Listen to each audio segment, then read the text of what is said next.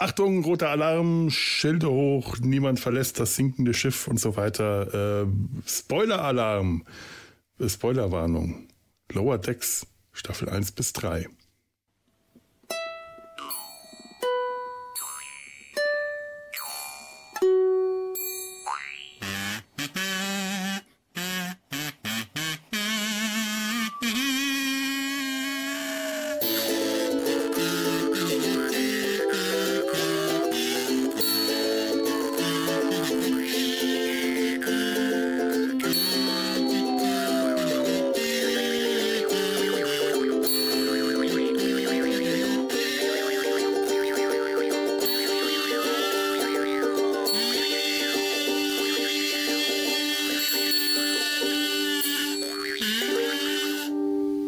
Herzlich willkommen in Data seinem Hals. Herzlich willkommen bei Star Trek. Herzlich willkommen unter Deck. Äh, und herzlich willkommen meine beiden Gästinnen, zwei nette Stimmen, zwei äh, charmante Damen, die auch hier schon äh, ein paar Mal im Podcast ein, ein paar Mal, äh, also die, die, eine Stimme ist Tanja, die ist sehr häufig hier und das ist sehr schön. Hallo, Hallo. liebe Tanja. Und die andere nette Dame, das ist meine liebe Schwester, die Claudia. Hallo. Hallo. Schön, auch dich mal wieder dabei zu haben. Ja, ich freue mich auch sehr, wieder dabei zu sein. Und ich bin immer wieder ganz fasziniert von deiner schönen Musik. Tolles Intro. Ja, schöne, schöne Musik, naja. Ich habe die Cerritos vom geistigen Auge fliegen sehen. Ja, ich auch. Ich, ja, ja, ich auch. Äh, ich sehe sie hier äh, auch hier von meinem. Äh, ich, ich übe gerade aus Gründen Beethovens dritte Sinfonie auf Ukulele und Kazoo. Uh. Möchte ich nur, da wir Musik ansprechen, möchte ich mal kurz anteasern. es könnte passieren, dass das demnächst noch irgendwo zu hören ist. Uh. Eine schöne Musik. Gut, dass der Mann tot ist und ohnehin taub war. Dass der nicht mitkriegt, was ich aus seiner dritten, aus der Eroika so verbrecherisches fabriziere. Was, wo, wo, womit wollen wir uns heute tatsächlich beschäftigen, statt mit schlechter Musik?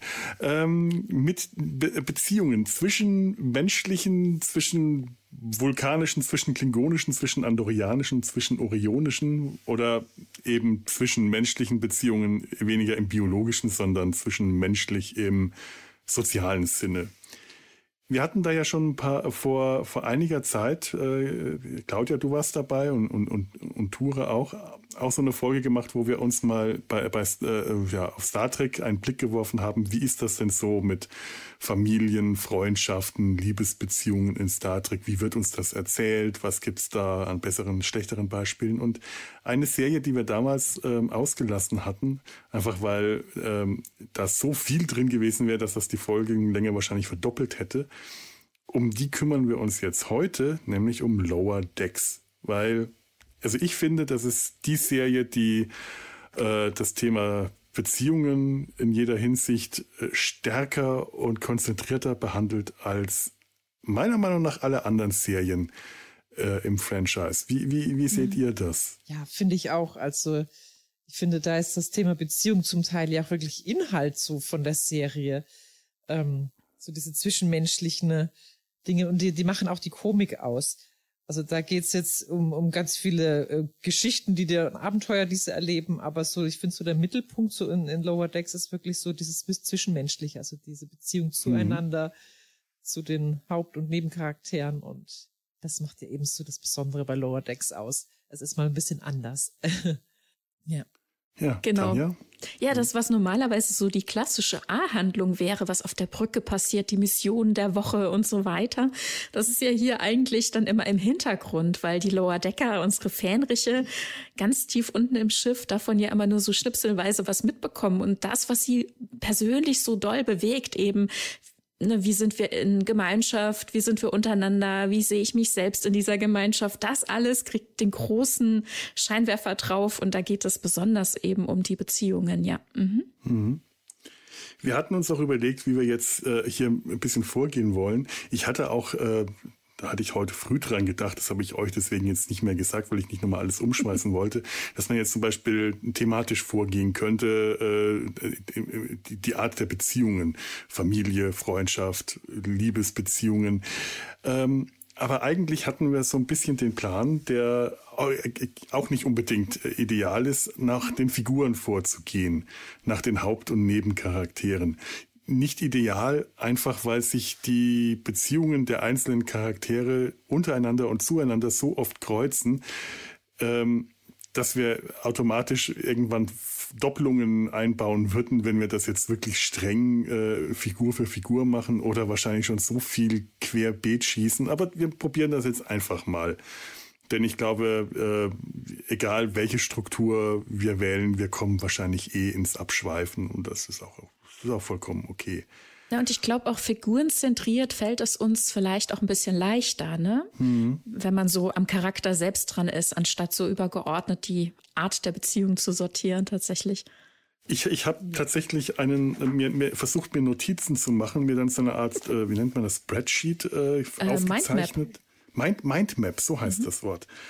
Äh, ich habe noch nie sowas, solche chaotischen Notizen. Äh, ich ich werde ich werd das Bild in die Shownotes stellen, wo, wo ich versucht habe, mir mal aufzuzeichnen, wie eigentlich die Figuren untereinander mit welchen und Nebenchar Haupt- und Nebencharakteren. Also es ist äh, reines Chaos. Ich bin gespannt, wie wir das hinkriegen werden. Ich finde es großartig. Ich habe ja auch die Notiz von Claudia gesehen, aber auch deine Mindmap. Ich finde es beides total großartig und ich bin heute mal ganz unvorbereitet, also nicht unvorbereitet, aber ohne Notizen, ohne Papier hier. Oh. Und ähm, das mache ich ja sehr, sehr selten. Aber normalerweise sehen meine Notizen so aus wie deine. ja, meine sehen eigentlich nur, ich habe äh, weil ich tatsächlich die Namen alle noch nicht so im Gedächtnis habe, wie jetzt in den anderen Serien, habe ich mir die ganzen Charaktere einmal aufgemalt. Ich konnte sie mir leider nicht ausdrucken, weil mein Drucker nicht funktioniert und dann habe ich sie mir selber aufgemalt. Das sieht so ein bisschen so sehr eine Kinderzeichnung aus. Aber manche sind ganz gut gelungen. Hier, Dr. Mhm. Tanner sieht einfach aus wie so eine miese Katze. und ähm, ja, und habe mir da eben Namen dazu geschrieben und das hilft mir hoffentlich jetzt gleich ein bisschen. Das ist für mich aber auch immer so ein Ding, tatsächlich, egal wie lange ich mich schon mit Star Trek beschäftige, ich kann mir manchmal Namen einfach nicht merken, wenn es Alien-Namen sind. Dr. Teana, Te das kann Teana, ich auch sprechen.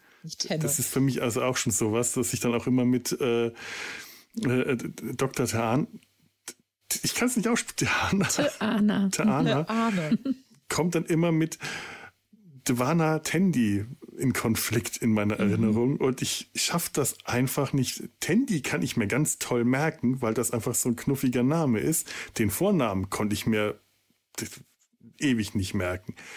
Und äh, das war jetzt neulich auch bei Prodigy tatsächlich, das muss ich zugeben, ein Riesenproblem. Da hätte ich das mal machen sollen, mir die Köpfe der Hauptfiguren aufzuzeichnen und die Namen dazu zu schreiben, weil ich mir auf die Weise wahrscheinlich die Namen merken kann. Ich habe sie bis heute nicht äh, so flüssig im Kopf, wie ich halt damals genau gewusst habe, wer Jordi und wer Worf ist. Das, dann, das, das hat man sich merken können.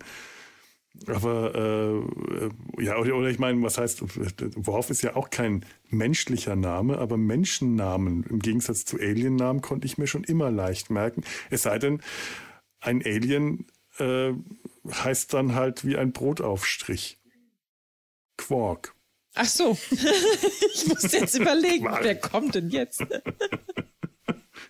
Quark konnte ich mir ganz toll Quark. merken. ja, Quark kommt ja auch vor, wenn wir, ja. wenn wir das äh, ja. durchgehen. Das, das ist auch, äh, Quark steht hier auch irgendwo auf meiner Mindmap. Da oben links, neben Reika und Kira. Jawohl. ich habe ihn wiedergefunden. Ja, äh, dann fangen wir mal an mit den Hauptfiguren. Ich würde sagen, wir fangen an bei äh, Beckett Mariner, bei Ensign Mariner. Interessant auch, dass sich die Ensigns, die Unterdeckler, alle mit Nachnamen gegenseitig anreden mhm. und nicht mit Vornamen. Ja. Das sind enge Freundschaften und trotzdem enge Beziehungen zueinander und trotzdem sprechen sie sich alle mit dem Nachnamen an. Ja, das scheint ja, so ein Brauch zu sein auf, dem, auf den unteren Decks, hat man so den Eindruck. Als ob man sich dort eben generell so mit Nachnamen anspricht, so ein bisschen cool.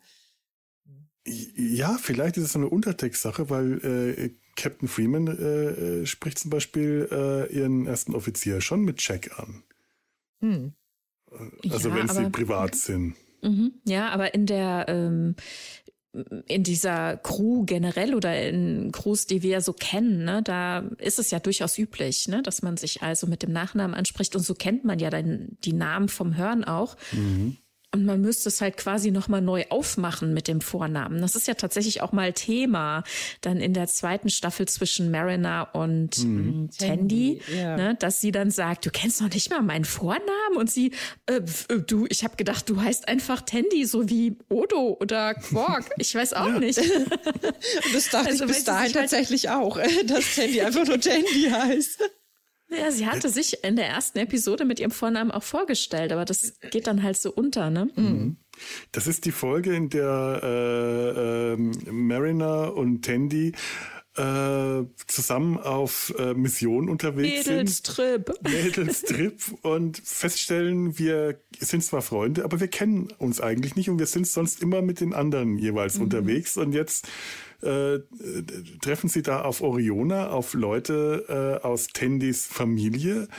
Und äh, Mariner ist total fasziniert, weil sie immer wieder irgendwas Neues überhört und denkt dann auch, dass äh, Dwana irgendein orionischer Titel ist, so wie, was war der andere? Mistress of the Winter Constellation. Mhm. Das auch etwas ist, mit dem Tandy irgendwann angesprochen wird. Und Tandy ist aber, das ist mein Vorname, Devana. Ach so. Ja. Ja, dann hätten wir ja schon mal die erste zwischenmenschliche Beziehung. Ja, und die Folge fand ich ganz, ganz wichtig für die beiden. Also die war auch so eine mhm. ausschlaggebende Folge für deren Freundschaft. Aber ein bisschen schade, dass nicht so viel später rausgeholt wird. Also äh, wir haben, was so die Konstellation, die Paarungen angeht, haben wir äh, Mariner und Bäumler unter den Unterdecklern und Tandy und Rutherford. Mhm.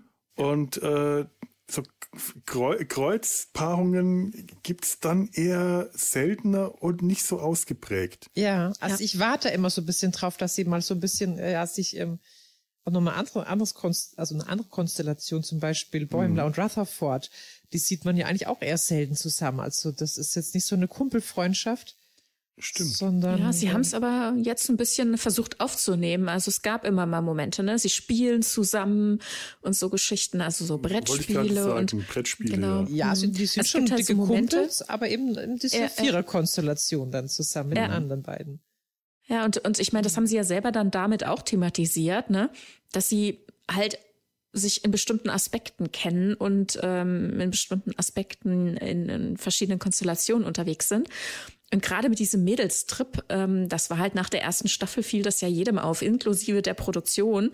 Und Mike McMahon sagte damals im Interview auch direkt nach der ersten Staffel, uns ist das jetzt auch aufgefallen und äh, wir arbeiten dran. Also so kam das dann, ne, dass dann dieser Mädelstrip initiiert wurde, dass die sich untereinander eben auch mal anders kennenlernen, auf eine andere Ebene. Ne? Mhm. Aber wollen wir vielleicht einmal gucken, wer Mariner so ist? Ja, ja, ja, vielleicht ja. ist ja. das auch. Äh, also, ähm, ähm okay, ich habe es jetzt schon wieder in der Aufnahme vergessen. Ich werde das also wieder an den Anfang geschnitten haben. Ihr habt es jetzt also schon gehört, liebe Zuhörer. Wir spoilern. Und zwar hemmungslos und gnadenlos und alles, weil wir, wir werden über die ganze, ganzen drei Staffeln äh, Lower Decks reden. Und äh, da, da die jetzt aber auch schon lang genug rausgekommen sind, äh, ist es, glaube ich, äh, erträglich, dass wir, wenn, wenn, wenn wir auf irgendwelche Geschichten kommen, dann auch die Enden verraten und so. Also ähm, ihr, ihr wisst jetzt wieder Bescheid. Ich, ich, ich hoffe, ich habe beim, beim Schnitt dran gedacht. Wenn nicht, hört es jetzt zum ersten Mal. Es wird gespoilert. Ja. Ja, sag uns mal, äh, äh Tanja, wer, wer Mariner ist und ja. wie und was. Fenrich Beckett Mariner. Sie ist ähm, auf dem Schiff ja ein bisschen eine exponierte Person. Anfangs weiß man das nicht, die anderen wissen das alle nicht, aber sie ist ja gleichzeitig auch die Tochter der Captain, Captain Freeman. Und ähm, sie hat schon ziemlich viel Erfahrung auch auf anderen Schiffen, schon allein, weil sie in ihrem Aufwachsen mit ihren Eltern, ihr Vater ist sogar Admiral auf einem anderen Schiff, da schon viel mitgemacht hat, aber sie selbst hat eben auch eine steile Karriere hingelegt und hat dann aber ganz schöne Brüche sich da quasi reingepackt, so dass jetzt die Cerritos tatsächlich ihr ja letzter Strohhalm ist, also ihre letzte Chance, bevor sie quasi aus der Sternflotte fliegen würde, weil sie sich allerhand leistet. Ja, respektlos agiert, Sachen hinterfragt, ähm, eigenmächtig handelt und so weiter. Und man hat sie jetzt auf dieses California-Class-Schiff, was ja halt auch innerhalb der Sternflotte etwas einen niedrigeren mhm. Rang quasi hat. Ne? Es ist das Schiff für den Zweitkontakt. Das ist nicht das shiny Flaggschiff mit irgendwelchen Erstkontaktmissionen und, und, und, sonst das eher kleinere Schiff, das kleinere, ähm, leichtere Missionen womöglich auch fliegt. Aber das ist natürlich auch so ein bisschen äh, die, Ermessenssache, wer da drauf guckt. Ja, die California-Klasse, genau. mir kommt das auch so vor, das ist entweder so ein bisschen die Schiffsklasse für das äh, Abstellgleis, das äh, Karriereabstellgleis mhm. oder für den Karrierestart. Also wenn mhm. du äh, noch ganz am Anfang der Karriere bist und möglicherweise dann später noch weiterkommst, dann kannst du mhm. schon mal in der California-Klasse anfangen. Wenn du allerdings Captain eines eines California-Klasse-Schiff bist du schon so ein gewisses Alter erreicht hast, habe ich immer so das Gefühl, ja, da kommt jetzt nicht mehr viel. Das ist so, mhm. da können wir bei Captain Freeman auch nochmal drauf schauen, ja. ähm, wie die sich dann so mit anderen äh, California-Class-Captains versteht weil mhm. es, äh, es hat schon so den äh, Eindruck, die California-Klasse, das, ist, das sind die Underdogs mhm. äh, der, der Sternenflotte. Und äh, Lower Decks sind die Underdogs auf dem Schiff. Genau, und da ja. steckt halt jetzt Mariner quasi fest, ne? Ja. Ähm, Mariner ist Tochter des Captains, der Captain. Und das, äh, also Mariner ist ohnehin, äh, finde ich, die Person mit den meisten äh, Querverbindungen, mit den meisten Beziehungen. Also das ist eine sehr mhm. lange Liste, aber ich finde, ich finde die wichtigste, am Anfang hat man, äh, war für mich so der Eindruck, Mariner und Bäumler, das ist so die mhm. wichtigste Beziehung, ist sie auch, aber eigentlich, finde ich, hat sich für mich diese Mutter-Tochter-Beziehung als die wirklich wichtigste Beziehung herausgestellt, die äh, stärkstes Thema ist und auch am stärksten Widerhall mhm. äh, äh bekommt. Diese, diese Mutter-Tochter-Beziehung, die sie am Anfang nicht eingestehen wollen, die sie aber so ausleben, so die unzufriedene, nölige Tochter und die strenge Mutter. Äh, äh, und ich, ich frage mich ganz ehrlich, wieso niemand auf dem Schiff das irgendwann mal gemerkt hat. Die müssen ja auch Akten lesen können. Und das ganze Verhalten schon allein. Ja, ich fand auch, ähm, ganz am Anfang war für mich Mariner auch gar nicht so die Hauptperson. So in der ersten Folge, da dachte ich wirklich, es geht mehr um Brad Bäumler. Der ist so der mhm. Hauptcharakter mhm. und sie ist halt eben so, äh, sag ich mal, die Beta-Person ähm, in dieser Vierergruppe. Und äh, aber durch diese Beziehung zu ihrer Mutter, dass sie eben dann die Tochter von äh, Captain Freeman wurde, oder beziehungsweise ja immer war, dass man das dann rausgefunden hat, wurde es dann auch gleich sehr viel interessanter mit ihr. Und dadurch ist sie eigentlich so, so mhm. zum Hauptcharakter dann noch aufgestiegen. Also so für mich auf jeden Fall. Stimmt, also tatsächlich ist Bäumler längst nicht so präsent und so interessant wie, wie Mariner äh, geworden. Mariner hat immer mehr Präsenz und immer die, die, die, spannenderen Geschichten, weil bei ihr einfach viel mehr passiert. Es ist aber auch so, wenn Mariner irgendwo hinkommt, kennt sie schon irgendwen. Die war irgendwie schon überall. Ich habe mich auch immer gefragt, wie alt ist die eigentlich? Ich wollte gerade fragen, ja, wie alt ist sie ja. eigentlich, dass sie schon so viel erlebt hat? Das ist echt enorm. Weil, ich meine, so wahnsinnig alt ist sie nicht, äh, aber immerhin alt genug, dass ihre, äh, äh ihre Studienkollegin von der Akademie selber schon Captain eines äh, äh, äh California-Klasse-Schiffs ist. Ja. Ich weiß nicht, ich habe den Namen äh, bestimmt irgendwo hier stehen. Das ist ihr den gerade. Falls ihr den gerade irgendwo äh, parat habt, dürft ihr den ergänzen. Den Namen der Freundin? Ja. Nee, den habe ich jetzt leider gerade nicht parat. Nee, ich glaube, ich glaube, wir wissen nicht. alle, wen du meinst. Ja, ja. ja, aber das Interessante ist, dass sie ja auch sagte, äh, wie kann das sein, dass du noch Fähnrich bist? Äh, wir dachten alle, du bist die Erste, die Captain wird. Also sie hatte so eine steile Karriere hingelegt, sie hätte schon längst seit Jahren quasi schon Captain mhm. sein können. Also sie hätte, ist irgendwie sehr fortgeschritten in ihren Zwanzigern, würde ich sagen, ne? Aber hängt halt immer noch so sehr hinterher. Ne? Sie hat quasi ihre eigene Entwicklung mit Mühe und Not ausgebremst, habe ich so das Gefühl. Mhm. Und sie thematisiert das ja dann teilweise auch immer wieder, dass eben, dass sie Freundschaften schließt und die dann an ihr vorbeiziehen, die die Karriereleiter hochklettern. Und sie mit Mühe und Not irgendwie versucht, an, an Altem festzuhalten und nicht erwachsen werden zu wollen. Sie war auch schon mal weiter hoch im Rang und hat ja dann wirklich alles gegeben, um ähm, ja, äh, wie sagt man? Ähm, zurückgestuft zu äh, werden. Ja, genau, zurückgestuft zu werden. Und ähm, das ist ja immer wieder ein Spannungsfeld auch, ne? Gerade Degradiert Bäumler. war das. Degradiert, genau, wunderbar. Ja. äh, Bäumler ist ja auch jemand, der sehr, sehr ehrgeizig ist, aber wo man merkt, dass er halt einfach auch, ja, ich will mal schon sagen, so charakterlich ähm, so ein paar Momente hat, wo er noch sehr an sich arbeitet und sich finden muss und aber sehr danach strebt, eines Tages Captain zu werden und sie auf der einen Seite spielt sie sich so auf von wegen, ich bin dein Men deine Mentorin, ich kann dir da helfen, ich kann dich unterstützen und gleichzeitig zieht sie ihn auch immer, wenn er so ein bisschen den Fortschritt macht, versucht sie ihn auch wieder so ein bisschen zurückzuhalten, ne? weil sie dann merkt, oh, der entgleitet mir jetzt mhm. auch noch. Und das haben wir dann teilweise, ne? Der wird dann versetzt und befördert und dann kommt er auch wieder zurück, aber das sind so Momente, da ist sie dann auch sehr, sehr getroffen und sauer mit ihm und so. Also, und interessant finde ich auch, also zwischen den beiden, das ist ja nicht nur eine dolle Freundschaft von ihrer Seite aus, es ist ja irgendwie beinahe, also ich weiß nicht, ob sie in ihn verliebt ist und sich das nicht eingestehen will, aber es ist irgendwie schon, die sind schon sehr eng auf eine gewisse Art und Weise miteinander. Ne? Es gibt ja auch diese Momente, wo sie dann zum Beispiel, wo er ist weg und dann versucht sich jemand anders, Chat, versucht sich da mhm. in die Gruppe als vierte Person quasi mit rein zu begeben.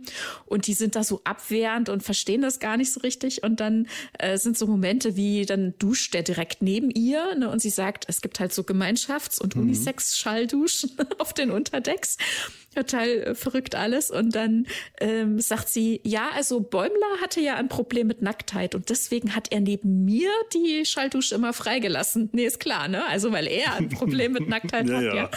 Und Jet duscht jetzt direkt neben ihr und das ist ihr total unangenehm. Sie will das eigentlich gar nicht. Und es gibt ganz viele Momente, wo klar wird, sie vermisst Bäumler total. Sie braucht den auch als einen gewissen Puffer und sie spielt sich zwar als sein Mentor auf, aber er gibt ihr auch total viel und ist dann total sauer auf ihn, als er dann wiederkommt, weil er einfach abgehauen war und sie nicht ähm, da quasi mitgenommen hat, dass er sich nicht richtig verabschiedet hat und so weiter. Und dann weiß ich nicht, wo das noch hingehen soll, ob da sich nicht irgendwie noch was zwischen denen entwickeln soll. Ja, man fragt sich das wirklich, ob die beiden vielleicht irgendwie auch eine romantische zwischenmenschliche Beziehung haben. Also am Anfang kommt das auch so ein bisschen rüber.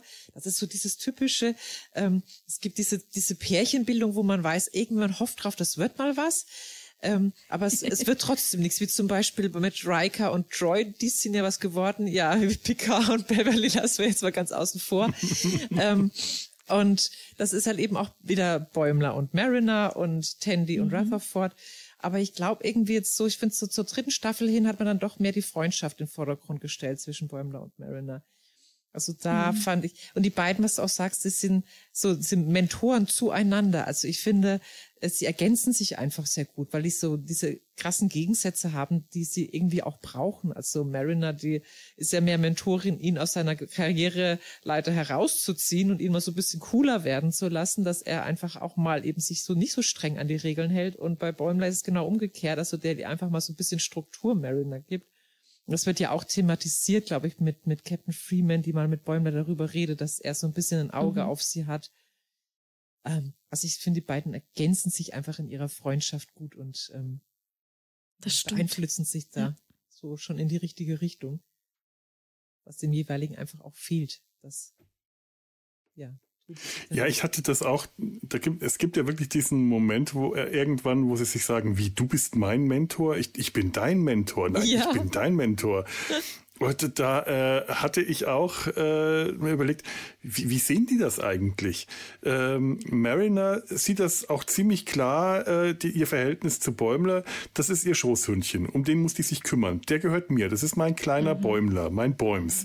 Um den, auf den passe ich auf. Und da muss ich mal ein bisschen schauen, dass der ein bisschen lockerer wird. So, das ist eher so eine, das hat so ein bisschen was von großer Schwester oder so.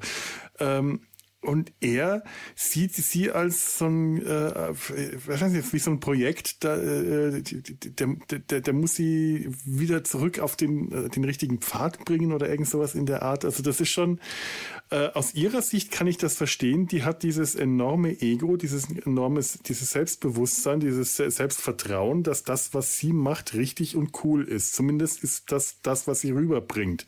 Das ist das, was sie zum Ausdruck bringt und dann wirkt es tatsächlich plausibel dass sie sich da den kleinen äh, schmächtigen Bäumler nimmt und sagt so, auf dich passe ich jetzt mal auf. Bei ihm wirkt es tatsächlich äh, vollkommen selbst überschätzt. Aber das ist halt auch seine Art, dieses selbst überschätzte, äh, man denkt, da hat er sich jetzt etwas vorgenommen, was so nicht funktionieren kann. Du kannst die doch nicht umkrempeln, die ist viel zu stark für dich. Es scheint aber zu funktionieren. Sie ist, sie kommt immer wieder es kommen immer wieder Momente, wo sie dann wieder zurück äh, zu, zu, den Regeln kommt, zu den Star, äh, Starfleet-Regeln. Und es scheint da der Einfluss von Bäumler ganz, ganz wichtig auf sie zu sein. Finde ich auch faszinierend, weil eigentlich hätte das so nicht funktionieren können, wenn man so einfach nur so einen oberflächlichen ersten Blick auf diese Konstellation geworfen mhm. hat. Ich habe heute Morgen erst noch die eine Folge geguckt, wo sie auf dem Planeten sind, äh, wo die ganzen Stände aufgebaut sind der einzelnen Berufsgruppen. und sie sollen dann Leute rekrutieren für Starfleet und für die Sternflotte und ähm, also herrlich, wo dann wirklich die Rollen absolut getauscht werden, wo er dann völlig ausrastet am Ende und sie dann ganz souverän dann die Leute rekrutiert, total die Ruhe behält und er eben genau, also da ist wirklich ein absoluter Rollentausch und dann merkt man einfach so, da hat's dann mal geklappt, die beiden haben sich wirklich gegenseitig da. Aber alleine eine Jobmesse finde ich so ja, großartig, herrlich. dass die Sternflottenakademie auf einer Jobmesse vertreten ist. Wie geil ist diese Idee? Ich finde das, das toll. herrlich. Die Sammler waren dabei. ja. Oh Gott. Und hier die Spieler hier von Deep Space Nine, die die, äh, ich weiß jetzt gar nicht, wie die, äh, die Alien-Rasse mhm. heißt. Ja, ja, ja, ja, ja, richtig. Diese, die, oh Gott, die ja. Schule das Spiel gespielt. Schule genau, ja. Oh Gott, ja, die stimmt. Ja, ich meine, ähm, wenn, wenn, wenn die Serie eines kann, dann sind es äh, lauter kleine Referenzen überall. Äh, in jedem Wimmelbild kann man anhalten. Liebe es, ja. Und äh, tausend kleine Details finden. Das ist schon äh, wirklich, wirklich faszinierend, was, da, was man da alles findet. Ja. Ähm, was hat denn Mariner noch so? Äh, was ich ja faszinierend finde, äh, ist, wenn Mariner irgendwo, ich habe es vorhin schon erwähnt, wenn Mariner irgendwo hinkommt, war die da schon mal und kennt alle möglichen Leute. Das heißt, man trifft ständig auf irgendwelche alten Leute, ob das der klingonische Botschafter ist, der wahrscheinlich ein Saufkumpan von ihr war, oder Riker, der wahrscheinlich auch ein Saufkumpan von mir, weil zumindest wirkt es dann immer so. Ja, ja, die hatten da was mit geschmuggeltem Alkohol und mhm. selbst Diana ist da überrascht und sagte, hey, was war denn da und so. Genau, aber irgendwie muss ja Captain Freeman mit Riker gearbeitet haben, also mhm. also schon allein daher kennt er auch Mariner. Mhm. Aber sie ja, hat unter ihm ja auch, auch, mal gedient. Ja. Mhm, mhm. Ja, ich glaube, ja, sie stimmt, ist so. Captain Freeman und Riker kennen sich. Ja. Könnte mir auch vorstellen, dass einfach Mariner als Kind schon sehr viel Kontakte geknüpft hat, weil sie ja wirklich mhm. im Weltraum groß geworden ist anscheinend. Ja. Und vielleicht ist sie da so, hm. ja, manche habe ich das Gefühl, zum Beispiel Riker, das ist wie so ein alter Onkel, den sie dann wieder trifft. Ja. ja, oder auch zum Beispiel irgendein Admiral, der dann irgendwo auf dem Bildschirm auftaucht und sagt dann, ah, hallo Onkel, so und so. Ja, sie, ja, das stimmt. Für sie ist halt Starfleet nicht nur Starfleet, sondern auch so eine große Familie, in der sie groß aufgewachsen ist. Hm. Ja, das stimmt. Wir, wir kriegen ja immer wieder mal ähm, in, in, in Star Trek äh, so Leute wie Wesley Crusher zu sehen, der halt auf dem Raumschiff aufwächst und äh, haben das aber nie so richtig konsequent durchgezogen. Was ist zum Beispiel äh, Leute wie Alexander, Worfs Sohn oder Molly O'Brien? Äh, was wird aus denen, wenn die groß sind? Wie gehen die damit um, dass die auf einem Raumschiff äh, äh, groß geworden sind? Wir hören das zwar von alten Charakteren. Ich war auch früher immer auf einem Raumschiff und bin da rumgeflogen, aber dass wir das mal so äh, zu sehen bekommen, weil das finde ich eigentlich eine sehr schöne Erklärung, dass die die Leute kennt, weil sie die von klein auf kennt. Die kannte die schon, als die noch ein Kind war. Natürlich sind solche Kontakte äh, dann unter Raumschiffkapitänen oder so nicht nur auf der Brücke, sondern äh, der Kollege aus dem anderen Schiff besucht dann auch mal die Mutter im Quartier und dann ist da die kleine Beckett, die mit dem spielt oder vielleicht auch die 16-jährige Beckett, die mit dem dann durch die Kneipen zieht, weil äh, so jemand wie Riker ähm, auch mal vergisst, dass er eigentlich ein verantwortungsvoller, äh, ich meine, vielleicht kennt die den noch aus seiner äh, äh, jungen äh, Offizierszeit. Äh, so, keine Ahnung, wie der Großteil der Altersunterschied ist. Ich möchte denen jetzt nicht unterstellen, dass die was hatten miteinander.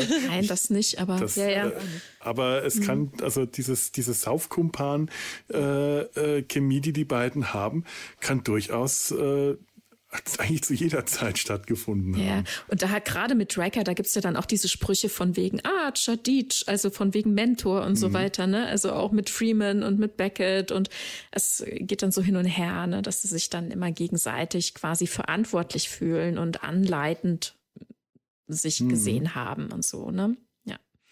Was bei Mariner, also Beckett Mariner halt wirklich, ähm, wie du schon gesagt hast, so dieses ganz große Ding ist, ist diese Reiberei mit ihrer Mutter. Ne? Mhm. Also spätestens, als es dann eben offengelegt wurde, also nee, also konkret, als es offengelegt wurde, da geht's ja dann so richtig los, ne? Weil da ist es dann für alle bekannt. Dann findet sie sich da auf dem Schiff in einer anderen Rolle. Dann wird sie da als Tochter der Captain auch gesehen und angesprochen.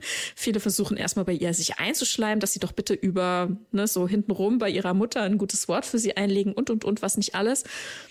Und ähm, auch wie Ransom, also der erste Offizier, dann reagiert. Ne? Der äh, war am Anfang immer sehr streng zu ihr und, und auch Mm, so, naja, also ich meine, Mariner bekleckert sich ja häufig nicht mit Ruhm und er hat es natürlich nicht gerne gesehen. Er ist ja personalverantwortlich als erster Offizier mhm. und hat ihr häufig einen auf den Deckel gegeben und plötzlich erfährt er, das ist die Tochter der Captain und dann weiß er nicht, wie er damit umgehen soll und dann wird es erst ein bisschen komisch, ne?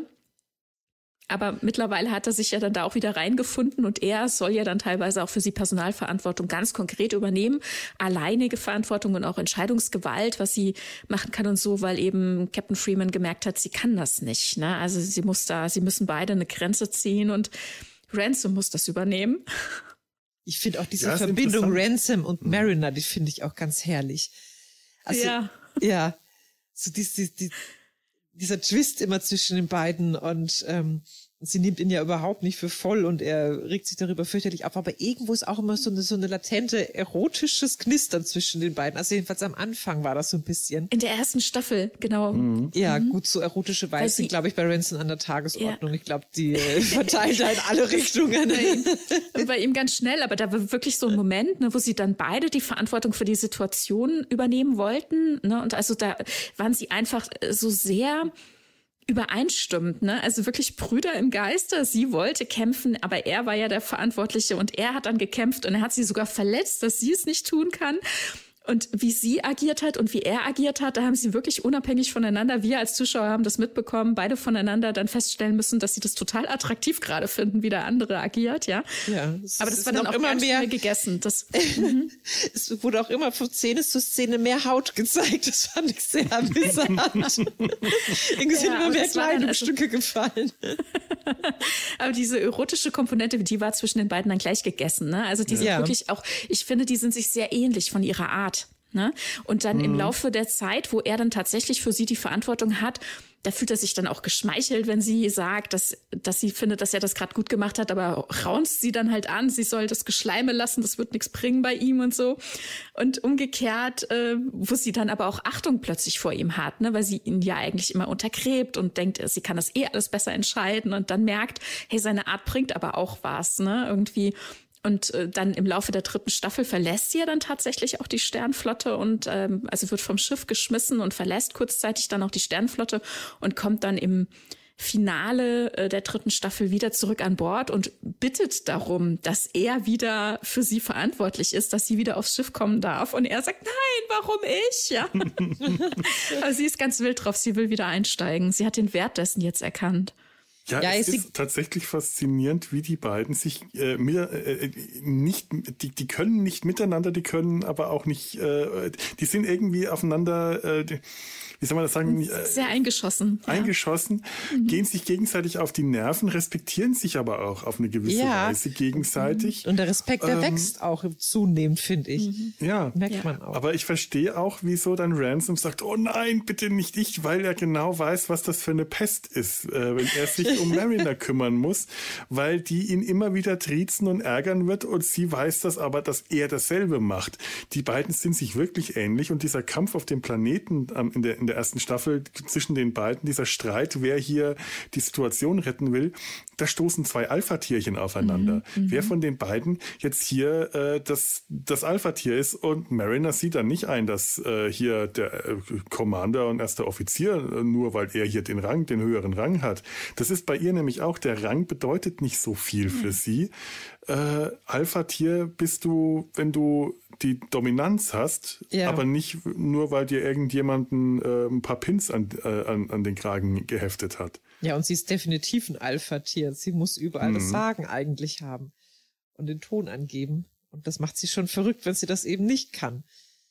Und ihr Rang entspricht ja einfach nicht einem Alpha-Tier, aber. Aber in ihrer Gruppe ist sie das. Ja. Das ist schön, wenn sie, äh, äh, kommen, kommen wir mal, mal, mal zu Jennifer, ihrer Freundin in der dritten Staffel. Ja. Wenn, mhm. sie die, wenn sie die Freundinnen von Jennifer kennenlernt und nervös ist vorher, oh, ich weiß nicht, ich will die nicht kennenlernen und ich bin nervös und ich möchte nicht, dass sie sich für mich schämt oder irgendwas. Und dann sagen ihre Freunde ihr, ach ja, ist doch alles okay. Und äh, dann gibt es ja diesen Rat, wenn du nicht so bossy bist oder äh, und sie, wieso? Ich bin doch nicht bossy, ich, ich, ich, ich gebe doch hier nicht den Ton an und die anderen lachen erstmal. Weil sie ist einfach so. Sie, ja. sie kommandiert alle rum. Das ist einfach ihre Art. Die äh, kann da gar nicht anders. Sie merkt das ja auch nicht. Da hat sie sich ihre Freundesgruppe, also diese Vierer-Clique, die mhm. wir mal begleiten, ja gut ausgesucht auch. Ne? In dem Moment, wo Bäumler dann zeitweise das Schiff verlassen hatte und Jet versucht, mhm in diese Gruppe reinzukommen. Ne? Der hat ja dann die Schicht gewechselt, Chet Manhaver, mhm. der dann aber selbst eben auch so ein bisschen bestimmen will oder halt eben auch klare Vorstellungen hat, wie manche Dinge zu sein haben, wo dann ganz klar ihm Grenzen aufgezeigt werden. Das ist hier Mariners Rolle. Du darfst nichts entscheiden. Wir ordnen uns dem unter, was sie wünscht. Ja, so, wow, okay. Mhm. Ja, also sie kann eigentlich keinen zweiten, äh, kein Alpha-Tier neben sich mhm. brauchen. Also in, in, der, in der Vierergruppe sind das alles sehr sanfte Kreaturen, die sie da neben sich hat. Das scheint, das ist, äh, das ist ihre, ihre Gruppe. Und als sie dann in dem Salon ist, den, äh, den, den Freundinnen ihrer Freundin, da kommt ihr auch nicht so richtig klar, erstmal mit dieser ganzen Atmosphäre und dann, weil die, ähm, wie, wie, äh, ich weiß nicht, wie, wie, wie die Frau äh, heißt, die den Salon, also dieses, dieses Freundinnen-Treffen wird Salon genannt mit yeah. Kerzen und Ausdruckstanz. Oh, das ist wirklich ganz furchtbar. Und die ist sehr dominant. Die scheint in dieser Gruppe den mhm. Ton anzugeben und Mariner äh, eckt da an und, und versucht sich aber erstmal zurückzuhalten um ihre Freundin nicht schlecht dastehen zu lassen. Aber eigentlich ist es das, was ihre Freundin gerne gewollt hätte, dass die ihren Freundinnen mal eins auf den Deckel gibt, weil die sie nerven. Äh, Jennifer ist ein faszinierender Charakter. Jennifer ist Andorianerin. Also blaue Haut, helle weiß-graue Haare mit Fühlern dass die Jennifer heißt, ist eine, eine der schönsten. Namensgebungen überhaupt in ganz Star Trek. Ich liebe das, auch wenn es ein Versehen war, aber trotzdem, äh, also ein Versehen insofern, dass äh, äh, es gab da in der ersten Staffel eine Szene, wo Mariner durch den Gang rennt und Leute zur Seite schubst und äh, die, die, die, die Schauspielerin, wie heißt Tony sie? Newson. Tony Newson halt einfach improvisiert hat und irgendjemand aus dem Weg Jennifer gerufen hat und die äh, ZeichnerInnen da dann eine Andorianerin hingezeichnet haben. Und ja, okay, die heißt das heißt Jennifer und ich finde das toll. Ich finde das auch toll. Es kann das ja auch so ein exotischer Name für Andorianer sein. Also ich denke mal, dass viele Menschen ja. wahrscheinlich in Star Trek auch äh, oder auch hier bei uns in der, sag ich mal, in der normalen Realität gibt's ja auch Kinder, die heißen Shakira, Sh mhm. Shania oder irgendwas, haben so ganz exotische Namen. Und für eine Andorianerin ist Jennifer vielleicht auch ein ganz exotischer Name.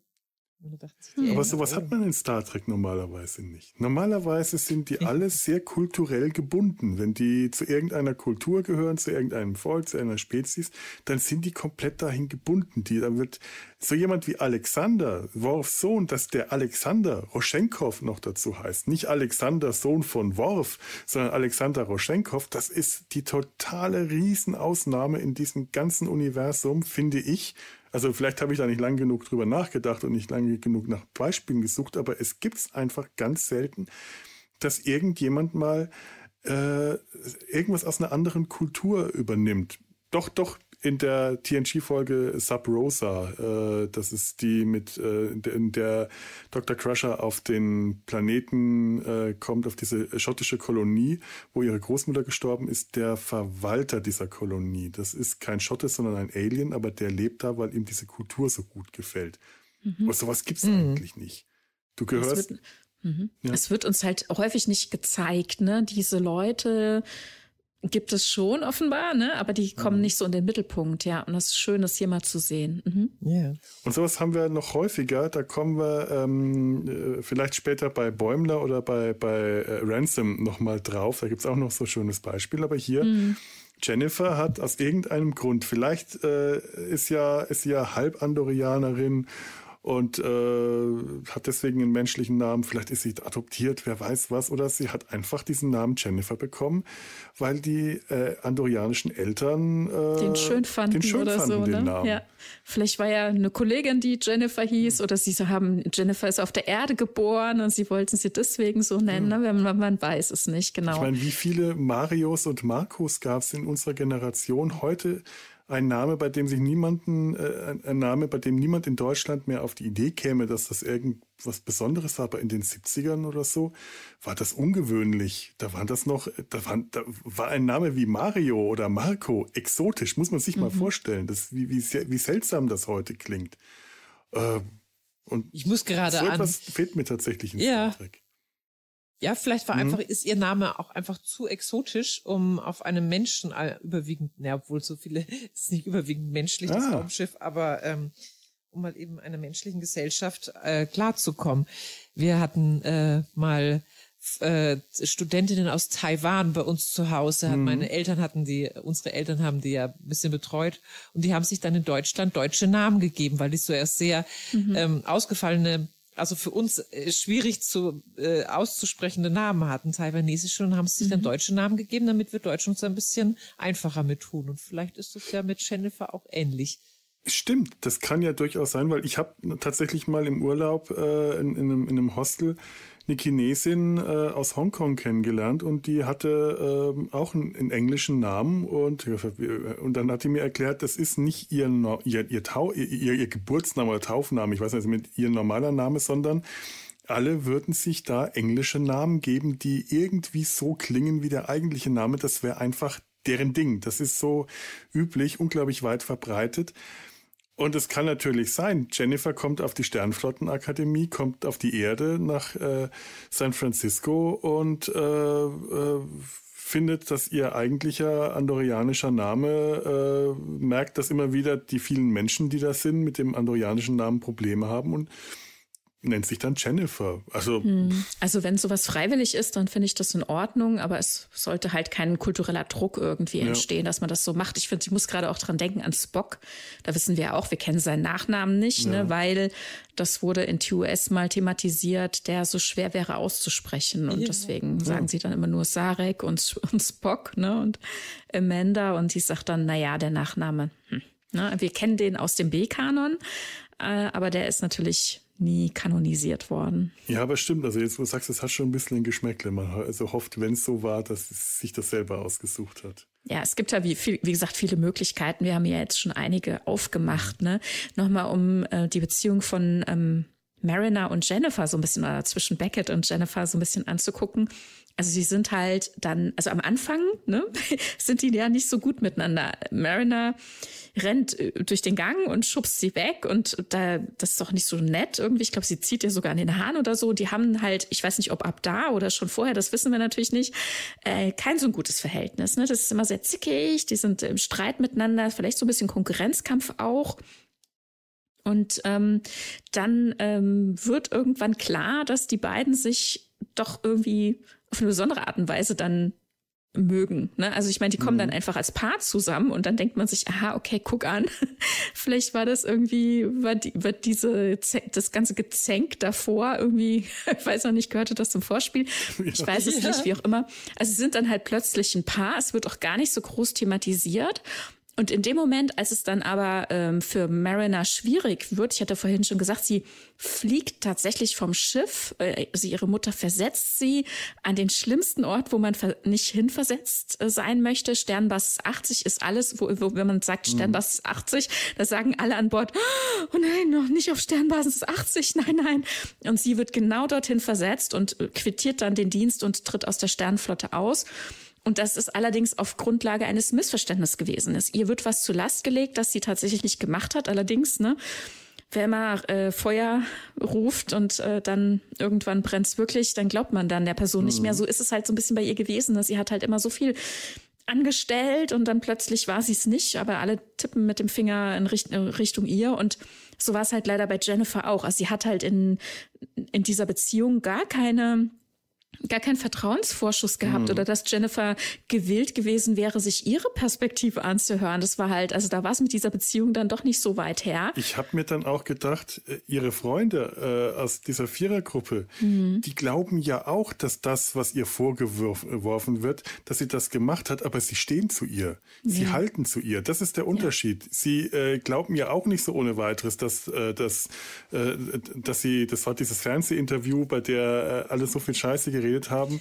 Und Mariner, Außer Mariner, ja. Und Mariner war die einzige, die äh, sich so ein Interview noch irgendwo erschlichen hat, um dann äh, mal zu sagen, wie toll das auf der Cerritos ist und wie toll diese Crew ist. Und aber äh, ihre Mutter wollte das verhindern, weil die schon Angst hatte, dass die dann irgendwie Scheiße erzählt und äh, alles im schlechten Licht darstellen lässt. Und genau das wird ihr dann vorgeworfen. Und ihre Freunde glauben das auch. Aber im Gegensatz zu Jennifer halten die zu ihr. Und das ist der Unterschied. Jennifer hält ja. nicht zu ihr. Und, äh, Überhaupt nicht. Sie will gar nicht mehr mit ihr reden. Ja. Das ist echt nicht schön. Mhm. Ja. Und auch als dann. Äh, äh, Finden die beiden Mary dann wieder zusammen, als Mariner zurückkam? Nee, Nein. Ne? Nee. Die, ja, schwierige Szene, weil Mariner kommt ja dann wieder zurück, geht durch, äh, das ist dann diese große Schlacht am Ende und sie geht dann durch die äh, volle Bar zurück. Es, und man sieht sie äh, an den Leu an ein paar Leuten vorbeigehen und man sieht sie auch an Jennifer vorbeigehen. Jennifer sieht sie auch, spricht sie aber nicht an und man merkt, ähm, das gibt ihr jetzt gerade schon einen leicht, schon einen Stich, dass hm. Be Beckett da ist, dass Mariner da ist und, und sie nicht anspricht und da, also sie, sie, sie, sie ist befangen und geht auch selber nicht auf sie zu.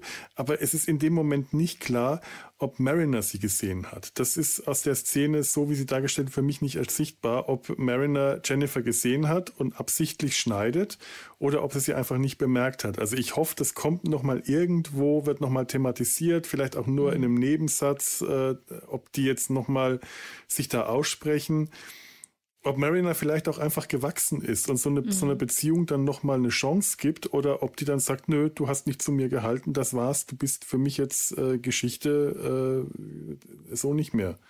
Naja, also nicht nur Mariner müsste ja dann da wachsen, auch Jennifer äh, hätte mhm. hier Nachholbedarf. Ne? Und also ich denke wirklich, äh, dass wir am Anfang der vierten Staffel dazu noch irgendwas erfahren, wie die jetzt zueinander stehen, ja. Mhm.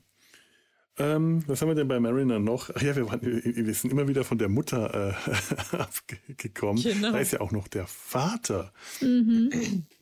Der Admiral. Oh ja. Admiral Alonso Freeman. Hat ja auch so ein paar kleine Auftritte. Aber mhm. von dem lässt sich ja so anscheinend gar nichts sagen. Also da hat, ist er ja auf der Erde, als da Captain Freeman da in, in Untersuchungshaft ist und als ihr das vorgeworfen wird mit dem Packlet. Ähm, und da merkt man auch, also äh, dass die, die, beiden, die haben wohl ein gutes Verhältnis miteinander, aber eigentlich äh, hat er so wenig Einfluss auf sie. Also sie macht eigentlich schon immer, was sie wollte und er, sie hört eigentlich, äh, hat anscheinend noch nie wirklich auf ihren Vater groß gehört. Ja, es war vielleicht einfach so der Mensch, zu dem sie dann kommt, wenn sie mal so einen Rückzugsort braucht, aber äh, viel Autorität hat er nicht auf sie anscheinend. Nee, so gar nicht. Äh, ja gut, aber es ist auch so eine Krisensituation. Ja. Und äh, sie scheint einfach auch so viel Zeit mit der Mutter verbracht zu haben, dass sie dann irgendwann auch wirklich ein enges Verhältnis zu der Mutter hat. Sie, sie hängt ja wirklich an ihrer Mutter und sie will sie verteidigen. Also das ist so, äh, die, die Mutter ist wahnsinnig wichtig für sie, also wahrscheinlich auch schon vorher, bevor sie sich da als Mutter-Tochter geoutet haben. Und bevor mhm. sie auch zugegeben hat, wie wichtig ihre Mutter ist, war, war die schon immer wichtig für sie, ja. weil sie einfach auch so wahrscheinlich viel mehr da war als der Vater. Die beiden haben ja dann wohl doch unterschiedliche Karrieren und ähm, ich weiß ja auch nicht, ob sich äh, die, diese Eltern, ob die getrennt leben. Ist das eine ich, geschiedene Ehe oder? Das glaube ich Fernehe? nicht. Ich denke Fernehe. Mhm. Ja, ja. Ich glaube, also so wie sie miteinander reden, kam mir das schon sehr vertraut und, und auch romantisch vor. Also romantisch, aber äh, man hat schon den mhm. Eindruck, dass die beiden noch ein Paar sind. Aber eben so eine Fernbeziehung. Es ist ja auch ja, wirklich eine besondere Art von Familie. Also einmal sind sie eine Familie, ja. Vater, Mutter, Tochter, und auf der anderen Seite sind sie Admiral, Captain und Fähnrich. Ähm, ich finde so in der Familienkonstellation scheint die scheint äh, die Mutter Carol eindeutig hier die Hosen in der Familie anzuhaben. Mhm. Aber sie ist aber auch vom Rang her unter ihrem Ehemann. Also der ist Admiral und sie nur Captain und auch mhm. nur Captain von einer von einem Raumschiff, was halt eben nicht so einen hohen Stellenwert hatte. Ja, ähm, ich, ich habe auch so das Gefühl, er ist ja auch ein äh, äh, California-Klassen-Admiral, zumindest wenn man nach den Uniformen geht. Das ist aber so ein Thema für sich, die Uniformen. Nee, aber es stimmt schon. Also sie, die, äh, die Mutter scheint in der Sache, in, in dieser, dieser Familie die Hosen anzuhaben, aber ich habe tatsächlich den Eindruck, die sind geschieden. Nicht, nicht in Feindschaft, sondern die leben getrennt. Aber ähm, so wie halt viele äh, äh, Eltern in, in Entscheidungsehen ähm, auf einem ähm, höflichen, freundschaftlichen Verhältnis zusammenbleiben, auch wenn sie nicht mehr in der Beziehung sind, häufig der Kinder wegen. Ähm, so kommt mir das ein bisschen vor, dass mhm. die eine lange Zeit schon getrennt sind und äh, wenn, wenn die miteinander telefonieren beziehungsweise Videocall machen oder sich sehen, ähm, gehen die freundschaftlich miteinander um, aber eine wirklich aktive Ehe, eine Romanze gab, sehe ich da überhaupt nicht mehr. Es ist halt eine Fernehe. War da nicht eine Situation, ein Gespräch, wo, wo auch ein großer Name gefallen ist, mein Schatz? Ja, ja, genau. Ja? Genau, also weil sie in dem Moment, wo sie sich treffen, das sehen wir dann am Ende, denke ich, der dritten Staffel, ähm, oder am Anfang auch, ne? Also die, der Prozess wurde ja gewonnen, Freeman mhm. ist freigesprochen und da gibt's ja dann wirklich persönliches Treffen und da sieht man das, ne? Weil bis dato war ich mir auch nicht sicher, sind die noch verheiratet, wie stehen die zueinander? Und für mich sah es dann so aus, als ob es wirklich eine Fernehe ist. Ne? Sie stoßen dann zusammen mit Sekt an, es gibt Kosenamen und und und. Also ich glaube, die sind zusammen, ja. Hm, okay. Ja. Ähm, ich schaue gerade noch auf meinem tollen Plan, ob es noch irgendwas gibt. Ähm, ja, Beckett kennt, äh, wir waren vorhin Riker, Becker kennt Kira, Beckett kennt Quark, alte Bekannte. Ich glaube, sehr viel mehr braucht man da gar nicht so. Gibt es in dem Fall nicht so zu sagen. Ähm, ich würde mal sagen, kommen wir von Mariner mal eins weiter, sonst bleiben wir ewig da. Aber ja. wir haben ja jetzt mhm. auch schon tatsächlich viele andere Sachen mit abgegrast. Kommen wir zu Bäumler. Ensign Bradward Bäumler. Bradward finde ich schön. Ich das ist so geil. immer das äh, ja. schöne amerikanische Wort Bradwurst. er ist eine Wurst. Es ist eine Mischung zwischen Brad, ähm, Bradley und Edward. Mhm, ja. Mhm. ja. Und der ähm, Produzent Brad Winters nennt sich äh, zuweilen auf Twitter dann auch Bradward. ja, ähm, wie, wie ist, äh, wie und wer ist Bäumler? Tanja, das darfst, darfst auch wieder du machen. Ja, wir, wir hatten ja eben schon ein bisschen was tatsächlich über ihn gesagt. Ja. Ne? Also er ist so ein bisschen ein schmächtigerer Typ, aber auch, äh, er trägt auch Kommando Rot. Ne? Also er hat Ambitionen, mhm. Captain zu werden. Und er ist ähm, sehr regelkonform. Er kennt quasi alle Vorschriften. Er hat alle Handbücher gelesen. Mm, alles richtig zu machen, ist ihm sehr wichtig, weil er denkt, wenn man sich an alle Regeln hält, dann geht's die Karriereleiter nach oben. Aber das schließt halt leider aus, dass er locker ist, ähm, improvisiert oder Jetzt bin ich so ein bisschen abgelenkt, weil Felo jetzt gerade rausgegangen ist. ich höre dir doch aufmerksam zu. Okay, vielleicht schneidet er ein bisschen was hier raus. Entschuldigung. Ähm, also er denkt, ähm, damit kommt er weiter, ne? Aber was, was dann der Input so von Mariner ist, ne, dass es eben auch Alternativen gibt, dass man auch mal äh, andere Wege gehen muss und vor allem, was er bei ihr sieht, ne, dass sie eben weiterkommt, dass sie Lösungsansätze hat und Hinz und Kunz kennt, ne, und dann ja. eben ganz viel äh, damit äh, erreicht, ne, und dann zwischendurch, also hat man ja immer wieder Momente, wo er fast dran ist, aufzugeben und sagt, ey, das wird ja nie was mit ihm. Aber er macht wirklich, das, er hat wirklich sehr, sehr viel Charakterentwicklung über diese drei Staffeln. Er geht immer wieder kleine, es sind immer wieder kleine, aber doch kontinuierliche Schritte in seiner Persönlichkeitsentwicklung. Dann hat er einmal den Moment, dass er tatsächlich befördert wird zum Lieutenant äh, Junior Grade und auf die Titan versetzt wird, aber da ist es halt sehr ja, da geht es sehr ins Actionlastige, da, da sind viele Schlachten zu schlagen und so weiter und das ist ihm alles zu stressig. Dann hat er leider einen Transporterunfall und wird verdoppelt. Dann gibt es plötzlich einen zweiten von ihm und äh, der, dieser Klon, der, äh, oder ja, Transporterklon sagt man ja immer so, aber es ist ein tatsächlich, also ne, eine Verdopplung. Und der hat dann entsprechend gleich irgendwie andere Impulse in seinem Leben und ähm, wird dann eher draufgängerisch, entwickelt sich eben in andere Richtungen. Und das ist der Bäumler, der dann an Bord der Titan bleiben wird. Der hat dann auch noch mal ein bisschen einen, einen, einen interessanten Handlungsstrang. Man denkt im Laufe dann der Zeit, dass er gestorben ist bei einem Unfall, aber wir sehen als ZuschauerInnen schon, dass er tatsächlich ähm, ja vom Schiff weggeholt wurde, irgendwie rekrutiert, womöglich in Richtung Sektion 31 oder irgendwas anderes. Man, wer weiß es, also keine Ahnung, wir, wir wissen es noch nicht. Aber ähm, Brad Ward Bäumler auf der Cerritos zurück geschickt worden, wieder in den alten Rang des Fenrichs degradiert, was ich ja unglaublich finde. Ne? Nur weil du verdoppelt wurdest, heißt es ja nicht, dass du den alten Rang dann wieder ähm, ja, ich musst, wenn du auf dein eigenes Schiff wieder gehst. Das war eine Frechheit, ja total. naja, also auf jeden Fall, dann kommt er halt wieder in seine alte Peer Group, auch, ne, die schlafen ja da alle auch in solchen Doppelstockbetten, dann kommt er halt wieder komplett zurück zu seinen alten ähm, zu seinem alten Setting so, ne, weil als äh, Lieutenant Junior Grade hätte er ja eigentlich ein eigenes Quartier bekommen. Das haben wir nämlich schon gesehen bei Mariner. Das war mal so eine, ein Versuch ihrer Mutter, wenn sie sie da rausholt. Also ne, wenn sie zu allem irgendwie äh, Bestätigung bekommt, ob es mit ihr dann vielleicht besser läuft. Aber das war natürlich ein Schuss nach hinten. und äh, da hat man schon gesehen, dass ähm, Mariner das total schlimm fand, ein eigenes Quartier zu haben und aus dieser Peer Group so raus zu sein. Bäumler hätte das gern gehabt, aber ne, unterm Strich, er ist jetzt halt hier, hier wieder zurück und ähm, der muss sich dann halt mit all den alltäglichen Dingen rumschlagen und zum Beispiel auch mit der traumatischen Information, dass sein Klon angeblich ja gestorben ist. Das ist so, wie er jetzt am Ende denkt.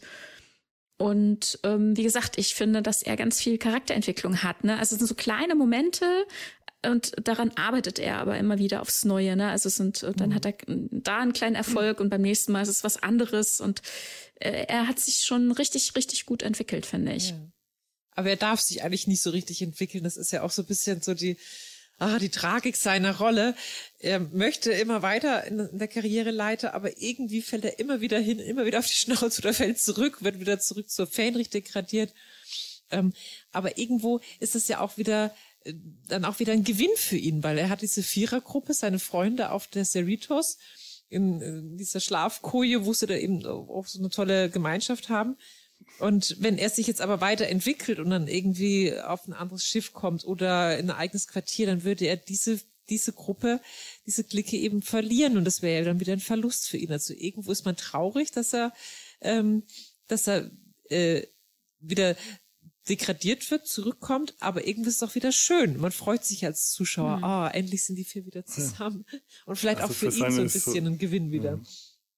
Also für seine soziale Entwicklung ist es tatsächlich ein Gewinn, wieder auf der Cerritos zu sein, weil diese mhm. Gruppe ihn tatsächlich ähm, ihm hilft, sich äh, äh, sozial zu entwickeln, zu wachsen als, als Person, während äh, seine Karriere natürlich an der Stelle stagniert, wenn er da weiter bleibt. Obwohl wir, stagniert ist natürlich auch ein bisschen harsch zu sagen, so lange ist er da noch nicht. Aber wenn man sieht, wie schnell und steil andere Karriere machen, Da ist ja der Bolianer, der in der ersten Staffel noch in dem Außenteam einen Speer in die Seite bekommt, der dann mhm. äh, in, in, der, ich weiß nicht, zweiten oder dritten, dritten Staffel, dritten Staffel ist, der dann, ist der dann mhm. schon Captain von einem anderen ja. California-Klasse-Schiff. Äh, ja, das war. Und das, ähm, das nagt an Bäumler, dass der mhm. nicht so schnelle, äh, steile Karriere machen kann, wie er das eigentlich will. Ja, aber also wie, wie war es nochmal? Das ist der Bullianer Wenham oder so ähnlich, ne? Mhm. Der ist aber kein Fähnrich gewesen, oder? In der ersten Staffel meine ich nicht. Ja, der war aber, Lieutenant, ähm, ne? Ja, also, aber es geht halt ja. um den, den Vergleich. Der ist mhm. von Lieutenant oder irgendwas mit, mit einem Schlag mhm. zum Captain geworden, während Bäumler immer noch äh, Ensign ist, immer noch Fähnrich äh, und jetzt äh, zwischendrin schon Lieutenant Junior Grade war und aber nicht weiterkommt. Und äh, es sieht einfach nur dieses Beispiel des anderen, der das so schnell gemacht hat, mhm. weil der zu allem bereit war, während Bäumler ähm, zu allem äh, immer auf, auf Vorsicht geht und äh, das ist diese schöne Folge, wo er dann zuerst mal zu allem Ja sagt, ganz egal, was nach, von ihm gefragt wird und es eine Zeit lang auch richtig gut funktioniert. Er macht neue Freunde, er ähm, lernt zum Beispiel Shax, den Sicherheitsoffizier, ganz anders kennen. Mhm. Der singt mit ihm traurige äh, bajoranische ja, Lieder wundervoll. und Shax schließt den sofort in sein Herz, sagt, oh, großartig, wir haben endlich einen den, einen, einen Sopran in unserer Gruppe.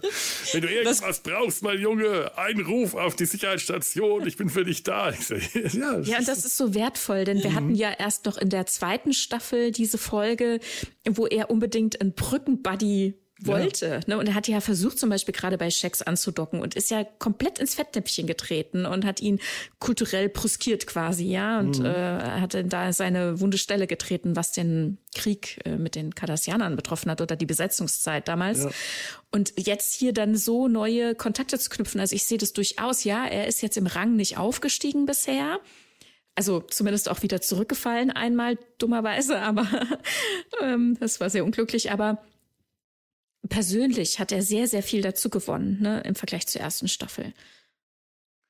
Und gerade Shax ist ja auch zum Beispiel eine dieser äh, Beziehungen, das finde ich interessant, weil man eben am Anfang dachte, okay, mit dem kann das nicht mehr werden. Aber Shax ja. ist ein sehr komplexer Charakter, also ja. sehr viel komplexerer, als auf den mhm. ersten Moment wirkt. Der mhm. wirkt im Moment, ist im Moment einfach nur so der starke, bullige, laute, äh, aggressive Sicherheitsoffizier. Bumm. Und Shax ist aber sehr emotional und kann sehr schnell Viele Facetten, ja. ja und kann, ja. kann eben sehr schnell auch emotional reagieren. Das heißt, er reagiert auf äh, äh Brüskierungen und ja. Beleidigungen sehr sensibel, aber eben auch, wenn jemand etwas Gutes für ihn tut, wenn jemand mhm äh, wie, etwas tut, was, was, äh, was Shax in seiner Seele gut tut, gut wie, wie wenn er ein bajoranisches, ich weiß gar nicht, was das war, ein Trauerlied Klag oder Klagelied. Ja, Trauer- oder Klagelied. Mhm. Die weinen auch alle. Wo ist denn alles so schön bei Weinen? Ja. Das ist, das ist ja, alle weinen. Ich denke mal, wie furchtbar, du bist doch danach total fix und fertig, emotional wie körperlich dehydriert. Das ist ja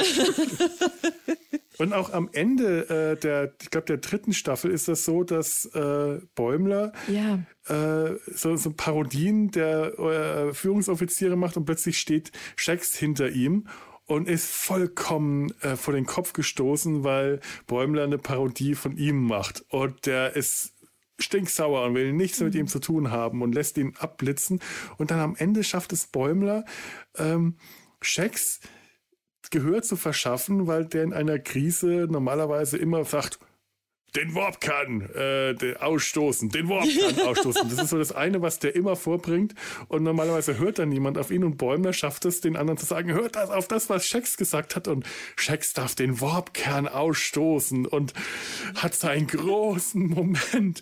Und danach nimmt Shax Bäumler in das, den Bären, the Bear Pack, wie heißt das auf oh, Deutsch? Ja. Das mhm. Bärenrudel. Das Bärenrudel. Mhm. Auf und Baby Bär. Äh, Baby Bär. und das ist ja auch ein großes Ding für Shacks. Ja, Dieses ja. Bärenrudel. Mhm. Da, da ist ja auch noch eine andere, äh, das ist ja auch äh, Rutherford aus der äh, Vierergruppe, ist ja, gehört ja auch schon zu diesem Bärenrudel mhm. und das ist für Shacks eine enge Bindung. Das heißt, Bäumler hat jetzt gerade einen richtigen engen Freund gefunden. Der hat mhm. äh, eine Vaterfigur mhm. vielleicht sogar da möglicherweise finden können in, in Shax. Das finde ich ganz spannend, weil man eigentlich äh, Shax so eine, äh, eher so eine Bindung mit, mit, mit Rutherford hatte Und man mhm. dachte, okay, das reicht jetzt auch. Sowas gibt's dann immer nur einmal und auf einmal merkt man, nee, das kann auch noch ein anderer bekommen. Diese, mhm. diese äh, äh Bärenrudelbindung. Das finde ich gut. Das ist nicht eingleisig. Ich finde es überhaupt sehr sympathisch, das Bärenrudel. Ich finde Shax überhaupt toll als, als Charakter. Ja. Er ist so ein bisschen so, so eine Art Worf. So dieses raue, äh, und dann, mhm. und dann, wenn, wenn so ein rauer, äh, großer, bäriger Charakter dann eben auch so ganz sensible Seiten zeigt. Das hat so eine besondere Komik. Das ist ja zum ja. Beispiel auch bei Worf so diese schöne Komik, wenn er mal so, eine, so, eine, so seine, seine sanften Seiten irgendwie zeigt oder mal so ein bisschen sensibler ist. Und das finde ich bei Shax eben so ganz besonders schön. Auch zum Beispiel, auf, ich, ich meine, vielleicht, ich komme jetzt schon mal auf, ich, ich mache jetzt einen kleinen äh, Schwung einmal ja, zu Shax wir, und wir Dr. Teanna. Te ja, Teana. Da, da würde ich ja gerne dann tatsächlich, wenn wir. Äh, ja, da machen wir gleich noch ein besonderes kommen. Thema. Ja, ja, genau, das ist auch nochmal besonders. Weil, weil, weil so viel haben wir nämlich sonst bei denen nicht. Das wäre ja, äh, schade, wenn wir da jetzt äh, zu sehr in, in die Richtung dann greifen gehen. greifen wir mal noch nicht vor. Ja. Genau, bleiben wir mal bei ähm, Bäumler. Ja, wir hatten Bäumler schon und gesagt, ähm, ja, äh, genau, wir haben ja vorhin schon gemeint, so äh, die, die, die überkreuzen sich nicht so sehr. Gibt es irgendwie eine mhm. besondere hm. Verbindung zwischen Bäumler und Tandy? nee. Also ich finde es immer ganz schön, sie gibt ihm immer schöne Ratsch Ratschläge. Ne? Wenn er wieder in irgendwas zweifelt oder zu knabbern hat ja. oder irgendein Problem ähm, mitbringt, ne? da gibt sie ihm echt immer schöne Ratschläge. Ah, und sie bringt ihn, äh, er bringt sie auch immer zum Lachen. Ganz häufig mhm. auch. Es gibt ja diese eine Folge, wo ja. sie sich in dieses eine Wesen verwandelt, in diese riesen, ich weiß gar nicht, was ah, das ja. war, Krake, Spinne oder und Skorpion, ähm, Skorpion, Skorpion irgendwie sowas und er mhm. sich dann mit mit Essen äh, bombardiert aus dem Replikat, damit sie zum um, um, sie zum Lachen zu bringen und holt sie dann auf die Art und Weise zurück und da ist er eben hat er so in dem Moment so eine ganz besondere Verbindung zu ihr. Er ist so ein bisschen so wie so ein kleiner Bruder irgendwie, habe ich so das Gefühl, so ja, äh, ja so der der der Spaßfreund. Ähm, mhm. Ja.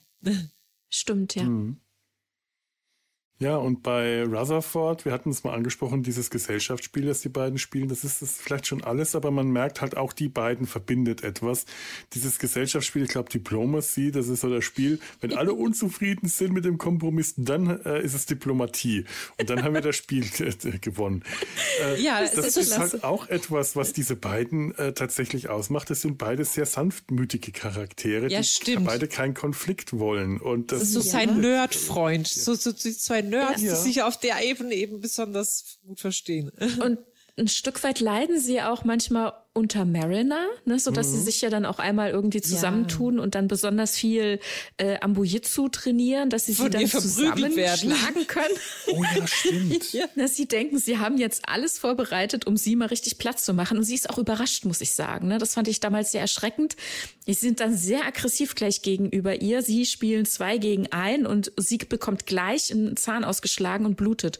Und das ist der Moment, wo sie merkt, ah, die wollen wirklich den Arsch versohlt bekommen. Okay, und dann wird sie auch brutal und macht beide platt. Aber vorher haben die beiden sich verbrüdert und dachten, sie könnten sie mal unterbuttern, aber haben sie nicht hinbekommen. Stimmt, da hatte ich gar nicht mehr dran gedacht. Das ist die Mugato Gumato Folge, glaube ich. Ja, stimmt, und die hatte ich, ja, die hatte ich vergessen. Ja, stimmt, da tun sich wirklich äh, Bäumler und Rutherford eng zusammen. Hm. Ja, und es passt auch gut. Ja, eben weil die beiden wirklich mhm. so beide so was Sanftes haben und eben nicht so die, die super Draufgänger sind. Rutherford ist ja auch eher ein ruhigerer Mensch. Mhm. Und ähm, ja, das, das stimmt. Also da, das, das passt schon zwischen den beiden. So eine Freundschaft. Mhm. Mhm. Ich schaue gerade mal, was ich hier so auf meinem tollen Ding habe. Familie, da erfahren wir nichts. Bei Bäumler, naja, wir erfahren, Außer, dass er. Dass er ja. auf, äh, wo er herkommt. Ja, von einer Rosinenfarm. Ja. Wo er wohl auch so der sexiest man alive ist. Das ist Was soll das denn? Das ist so bescheuert. Das sind alles so Softporno-Klischees. Die ja, ganzen furchtbar. jungen Frauen, die auf diesen, diesen Vineyard, diesen Weingut, diesen Rosinenweingut, da werden Rosinen geerntet und Bäumler ist total frustriert. Die haben da Zwangslandurlaub auf der Erde. Das ist am Anfang der äh, dritten Staffel, wenn äh, Captain Freeman mhm. inhaftiert ist. Und er, es nervt ihn da zu sein. Sagt, das ist, wir, wir, wir Bäumlers, wir äh, bauen keinen Wein an, sondern Rosinen. Die vertrocknen und müssen auf der Erde bleiben. Und die ganzen jungen Frauen, die da arbeiten, die sind alle scharf auf ihn und machen diese, äh, kreieren diese ganzen furchtbar peinlichen, albernen, sexy Szenen. Oh, Brad, ich habe mich mit Saft bekleckert, du musst mir helfen, nackt zu werden, mich nackig zu machen. Das ist so bescheuert. Er lässt die alle auf so eine Art abblitzen, wo man mhm. merkt, der, der checkt das nicht. Der, der, kriegt das gar nicht mit, ja, ja. Und mhm. das soll halt eben so seine Naiv Naivität äh, zu, ganz, zu diesem ganzen Thema irgendwie zeigen. Ne? Und dann kommt ja Mariner, holt ihn ab und die kriegt das entweder auch nicht mit oder ich weiß nicht, ob die beide sind die, sind die da wahrnehmungsgestört, was da los ist? Ich ja. weiß es nicht. Die, oder sind so bei sich, ne, und in ihrem Thema, die kriegen das nicht mit, keine Ahnung. Aber das Tolle ist, eine von denen, Liane, das ist die, die sich äh, mit Saft bekleckert hat. Ich habe da extra nochmal drauf geachtet und äh, ihn bittet, er soll ihr doch helfen, sich auszuziehen. Und er sagt, spritz dich doch einfach mit dem Schlauch ab, Liane. Später, irgendwann, äh, äh, gibt es in der, in der Serie so eine Szene, wo er, ähm, wo er Reminiszenz zieht, ach, ich hätte auf dem Weingut bleiben sollen, dann hätte ich heute Liane geheiratet. Ach ja. Es scheint also irgendwas da, da schon zu sein. Aha, Der scheint also schon zu merken. Das ist nur so ein Nebensatz. Und ja. ich wäre jetzt heute mit Liane verheiratet. Also mit Liane oder den, also er scheint da schon zu merken, dass die auf ihn stehen. Er ist nur nicht interessiert. Vielleicht, mhm. vielleicht, ich weiß es nicht. Aber Liane ist eine Person, vielleicht hatten die auch mal was. Mhm. Vielleicht, vielleicht hat er unter seinem Niveau und ist einfach genervt, hat die, will seine Ruhe von denen haben. Ja, ja. er hatte ja auch in Staffel in Staffel 1 eine Beziehung. Entschuldigung. Sorry. In Staffel 1 hatte er ja auch eine Beziehung zu Barbara, ne? Und es mhm. kommt ja mhm. dann am Ende auch raus, dass da, naja, er hatte einen Parasit, der ihn attraktiver gemacht hat. das ist auch traurig. Da mhm. hat so leid getan. Dass als dann rauskommt, dass er wirklich, dass er nur so einen Parasiten in seinem Hinterkopf hat, der Pheromone ausstößt und äh, und er dann wirklich so innerhalb von zwei Sätzen lässt sie ihn fallen, aber auch wirklich so eine Kurve. Und ich dachte, ja, du willst doch nur mit mir befreundet. Irgendwie sagt er, ja, also ich hatte schon die Angst, du willst nur, du stehst nur auf mich, weil ich einen Parasiten habe, der Pheromone hat und sich, nein, nein, nein. Aber weißt du, ich muss mich jetzt um meine Karriere kümmern. Bom. Aber so schnell ist die oh, dann Mann. weg. Ja, ja, ich muss mich krass. um meine Karriere kümmern, zum, zum Beispiel diesen faszinierenden Parasiten untersuchen. Denkst du, mhm. okay, das ist auch wirklich nur der, äh, der Arme, nur eine da Parasiten. Da habe ich mich gefragt, mhm. ob Mariner, der dann äh, je alle Energie da reingesetzt hat, dann ähm, zu entlarven, ob seine Freundin, die Barbara, Aber. eben einen, Par einen, Parasiten hat, da wirkt es sie ja schon fast eifersüchtig. Ne? Also sie, sie hat richtig Total. gekämpft um Bäumler. Ob das vielleicht auch an ja. den Parasiten lag oder ob da vielleicht doch irgendwas, irgendeine Anziehung da war ähm, oder irgendeine Eifersucht, die sie sich nicht so ganz eingestehen hm. wollte. Ja, ja. Aber vielleicht war das auch. Aber dann müsste der Parasit auf eigentlich auf sehr viel mehr Frauen in seiner Umgebung gewirkt haben. Naja, vielleicht hat er einmal angedockt, ne? Also mhm. der hatte den Parasit bekommen, hatte Barb getroffen und der Parasit hatte sich auf Barbara so eingeschossen dann. Weil das so, so habe ich das nämlich auch wahrgenommen. Und ich glaube, Mariner ist einfach nur ähm, einfach über äh, protective, über äh, beschützend. Das ist, mhm. das ist ihr Bäums, das ist ihr kleines Schoßhändchen, ihr kleiner, ihr kleiner Bruderersatz. Äh, den will sie beschützen. Und sie ist einfach, mhm. die hat dann ob sehr obsessiven Charakter. Ähm, ich, es kann natürlich auch sein, dass da der Parasit trotzdem irgendwie gewirkt hat, aber das hatte ich eigentlich nicht den Eindruck. Mhm. Also so kam, also so sehe ich das jetzt eher nicht mhm. unbedingt. Nee, man weiß ja auch, dass das eher ihr unglaublich wichtig ist. Und mhm. von daher war das schon echt das Gefühl, ihn beschützen zu müssen. Mhm. So, jetzt schaue ich mal, was haben wir denn bei Bäumler noch so? Da ist schon wieder, also da, da habe ich jetzt schon. Ja, Ransom ist auch so, ein, so eine Figur, die er, äh, ähm, die für Bäumler, Commander Ransom, auch sehr wichtig ist, dass er, äh, es, es geht halt auch, diese Beziehungen gehen halt nicht immer nur auf der rein privaten Ebene, in Freundschaften, Familien, äh, Romantik, sondern eben auch immer so ein bisschen in, in das Berufliche hinein bei, bei Lower Decks. Also ähm, Beruf und Privates ist immer sehr vermischt. Gerade wenn er zum Beispiel einen Brückenbuddy sucht, einen Brückenkumpel. Hm. dann kannst du in dem Moment nicht mehr äh, den Job und das Privatleben so voneinander trennen. Weil natürlich geht es ihm dann um die Karriere, aber er will halt auch dann, äh, er baut dann auch eine persönliche Beziehung auf. Also er baut über die Zeit zu Ransom eine persönliche Beziehung auf. Er bewundert ihn. Er äh, vermerkt in seinem, in seinem Logbuch, wenn Ransom seinen Namen erwähnt hat, auch wenn er sich vielleicht nur versprochen hat und es nur klang wie sein Name. Das ist für ihn dann unglaublich wichtig und dass Ransom ihn respektiert weil äh, äh, und er auf äh, mit mit auf Anraten von Ransom auf seine auf die Empfehlung, dass dass Bäumler ein äh, fähiger Offizier ist, ein sehr strukturierter Offizier, dann ja auch die Versetzung auf die Titan noch bekommt. Das ist für Bäumler auch enorm wichtig. Mhm. Also da ist auch eine äh, übers berufliche hinaus eine sehr persönliche Beziehung. Er versucht ja auch persönlich, ganz persönlich bei Ransom anzudocken, indem er vorgibt, Hawaiianer zu sein. Weil Stimmt, Ransom ja. so eine Hawaiianer-Clique hat. Alles Leute, die auf Hawaii geboren sind. Stellt sich raus, keiner, kein einziger von denen. Ransom selber. Weil der sich selber nur bei einem Offizier eingeschleimt hat, der aus Hawaii stammte. Und Ransom so getan hat, ich kam auch aus Hawaii. Mhm.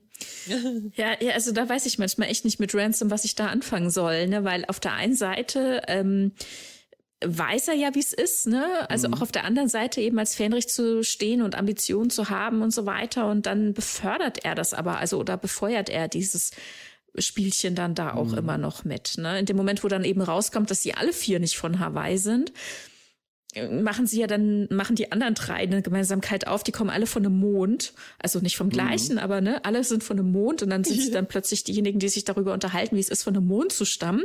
Das ist dann ihre äh, Identifikation miteinander und, und Besonderheit und da wird dann Bäumler wiederum ausgeschlossen, währenddem sie doch vorher noch genau gefühlt haben, was sie dazu mal ursprünglich gebracht hatte, zu lügen, sie wären von Hawaii, ne? Ist merkwürdig, ja. Ransom ist halt auch einfach, man muss es mal sagen, kein sehr, das ist eine sehr flache Pfütze. Der, ja. der hat keinerlei Tiefgang, der ist wirklich extrem oberflächlich. So wird er gezeichnet. Der ist nicht unsympathisch dadurch, sondern man kann schon äh, den durchaus auch mögen. Es ist nicht unbedingt mein Lieblingscharakter dadurch, weil mhm. er sehr mhm. viele, sehr viele Eigenschaften hat, wo du denkst, das geht gar nicht. Aber mhm. der wird halt auch, dadurch ist ja auch die, die, die, die Comedy entsteht ja auch aus solchen, ja, das ja, geht ja gar nicht Momenten. Und dann ist der einfach so oberflächlich, dass er mhm. von einem äh, Moment äh, des Erkennens, dass ich hier gerade einer komplett äh, oberflächlichen äh, Scheingemeinsamkeit nachgehangen haben, sofort in die nächste Oberflächlichkeit rausrücken. Ach, wir sind alle vom selben Mond. Ja, da, von einem Mond. Ja, dann. Das, der ist so. Der, der ist so. Und diese Oberflächlichkeit, die ist ja zum Teil auch eine seiner Stärken. Also zum Beispiel, dass er dann auf diesem einen ähm, Planeten, wo die Leute da alle halb nackend rumlaufen und sich dann aufregen, dass dann hier ähm, Rutherford und wie heißt der Chefingenieur? Phillips Phillips, äh, dass sie da irgendwo hingehen um, und ihre Bauchnabel zeigen oder nicht ihre Bauchnabel zeigen. Und dann steht er dann am Ende, steht dann hier ähm, Ranson da und reißt sich seine Klamotten vom Leib und durch seinen schönen Körper und seine absolute Oberflächlichkeit rettet er dann diese Situation. Also das ist ja dann wieder eine Stärke von ihm. Also, er muss so mhm. sein. Das ist sein Charakter und äh, mhm. schön und stark und oberflächlich zu sein. Und ich meine, vielleicht ist das ja auch etwas, was, äh, äh, was Bäumler durchaus auch anspricht, so eine Oberflächlichkeit. Weil also jemand, der so auf Regel äh, äh, aus ist, auf Regelkonformität, der hinterfragt ja auch nicht immer unbedingt jede Regel. Der will gar nicht mhm. so sehr in die Tiefe gehen. Also so jemand, der ähm, tatsächlich auch Bäumler ist in der Hinsicht auch dicht an der Oberfläche. Der hat da in der Hinsicht auch nicht so viel Tiefgang, gerade was so sein, sein Regelding äh, angeht. Das kann also durchaus sein, dass äh, Ransom da irgendwas in ihm zum Klingeln bringt und er deswegen, der hätte sich ja auch an irgendjemand anders wenden können, aber Ransom spricht ihn irgendwie an. Vielleicht ist es auch einfach nur, weil er der erste Offizier war, ist, oder? Es war Zufall in dem Fall. Er hat es ja wirklich bei allen anderen, also bei vielen anderen schon versucht und dann trifft er zufällig im Turbolift auf Ransom und der bietet ihm dann eben an, mit in, in dieses hawaiianische mhm. Holodeck-Programm zu kommen. Und da greift er dann halt zu, ne? während dem andere, wie zum Beispiel Tandy zu ihm sagen, ja, du musst wissen, willst du lügen und so oberflächlich sein oder ne, willst du jetzt hier deine Karriere damit befeuern? Musst du selber wissen, ne? So. Und äh, er geht ja dann erstmal den Weg, aber dann hat er doch Gewissensbisse. Ne? Er zieht es ja nicht so durch, wie zum Beispiel ja. in Ransom, der viele Jahre das durchzieht, in, in die nächste Generation dann noch mitträgt und diese Peer Group immer wieder wechselt. Ne? Ja, also äh, Bäumler ist nicht oberflächlich. Der ist kein Ober, genau. der ist nicht oberflächlich, der hat nur mhm. gewisse Aspekte in ihm, die vielleicht auf Oberflächlichkeit eher ansprechen oder die eine gewisse Oberflächlichkeit. Ähm, ja, ja, das stimmt schon. Also, dass er, Aber er ist so selber, ja. ist er durchaus nicht so oberflächlich wie Ransom. Mhm. Das ist auf keinen Fall. Aber da hast du einen Punkt, ne, dass er Regeln auch nicht so sehr hinterfragt. Mhm. Ähm, das bringt dann tatsächlich auch die Freundschaft mit den anderen drei, ne, dass er dann manchmal da noch ein bisschen weitergeht. Ne? Einmal wechselt er ja auch so seine Freundschaftsgruppe, weil er denkt, er hätte bei den sogenannten Red Shirts, das ist natürlich total lustig, dass das in dem Jahrhundert ne, die Kommandosfarbe ist, währenddem wir natürlich in Star Trek von Red Shirts sprechen, aus einer Zeit, wo das noch die Farbe der Uniform der Technik und Sicherheit mhm. war, die unter Captain Kirk dann schnell mal umgekommen ist. Ne? Ja.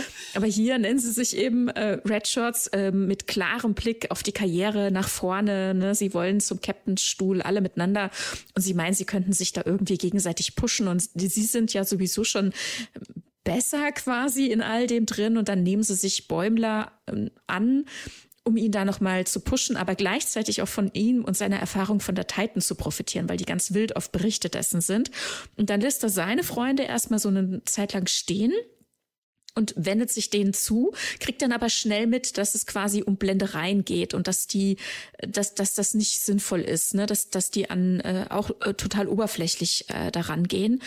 Und das ist die Folge, wo er sich dann eben in Anführungszeichen lächerlich macht, mit Essen äh, selbst beschmeißt mhm. und so weiter, damit Tandy eben lachen kann, damit sie diese Verwandlung in diesen Riesenskorpion überwinden kann und das sind so Momente, die erkennt ja, also da sieht ihn Ransom auch, ne, und, und äh, kommentiert das und lobt ihn und so. Und wo er merkt, aha, so eine oberflächliche Gruppe wie diese Redshots, die sind nichts für mich. Ich gehe lieber in meine Peer Group zurück und gehe meinen eigenen Weg weiter. Das sind so Momente, wo ich finde, dass er wirklich immer schöne Entwicklungsschritte geht. Das sind immer so kleine Themen, wo er an sich arbeitet, aber da arbeitet er dann auch dran und das geht halt Schritt für Schritt immer weiter. Ja, der zeigt auch mhm. persönliche Größe und persönliches Wachstum. Mhm. Das, das stimmt schon. Ähm, Titan. Er ist ja auch in, auf der Titan in, äh, mhm. in, in, in, so einer, in so einer Gruppe drin. Vielleicht ist es auch einfach nur Zufall, dass die in so einem ja. Außeneinsatz zusammen sind.